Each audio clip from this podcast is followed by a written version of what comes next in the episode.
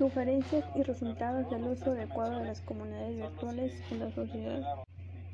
Las comunidades de práctica son grupos sociales que comparten un interés común y se construyen con el fin de desarrollar unos conocimientos especializados como aprendizaje basados en experiencias prácticas. Con diversos niveles de habilidades y experiencias, los participantes se implican de un modo activo en procesos de colaboración, en la resolución de problemas y construyen conocimiento tanto personal como colectivo.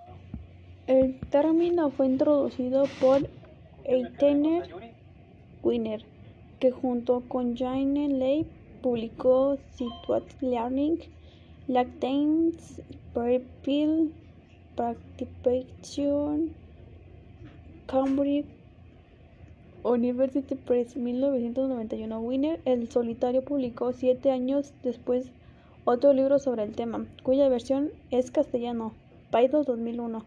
Lleva como título Comunidades de práctica, aprendizaje, significado e identidad. Son comunidades virtuales de práctica cuando hacen uso de los medios digitales para desarrollar su actividad, proporcionando así excelente entorno para el aprendizaje y el desarrollo profesional, al hacer posible la colaboración entre personas distantes por medio de soportes de utilidad web, ya sea blog, wikis, grupos de correos o diversas plataformas sociales. Comunidades y grupos de trabajo no han existido siempre, lo que cambia las nuevas posibilidades de interacción, aprendizaje y cooperación que permiten las nuevas tecnologías sociales, que aportan visibilidad, contacto con iguales e intereses comunes, vínculos débiles que pueden justificar en comunidades de trabajo o práctica para crear y, y compartir, ya sean en pequeños grupos o en redes de usuarios globales, para que un sitio web o plataforma en este sintonía con la nueva web social.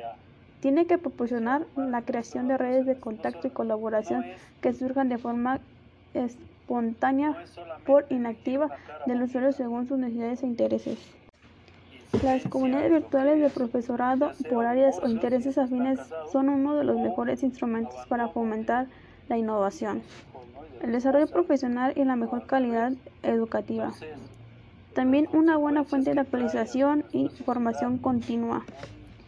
Un ejemplo global a seguir es Webs in Action, comunidad virtual de práctica de profesorado de idioma cuyo objetivo común es el uso de los medios digitales y las nuevas tecnologías en general para el, en general para el aprendizaje de idiomas.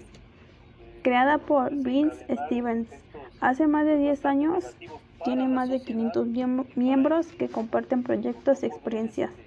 Proporciona cursos y talleres de formación gratuitos en línea.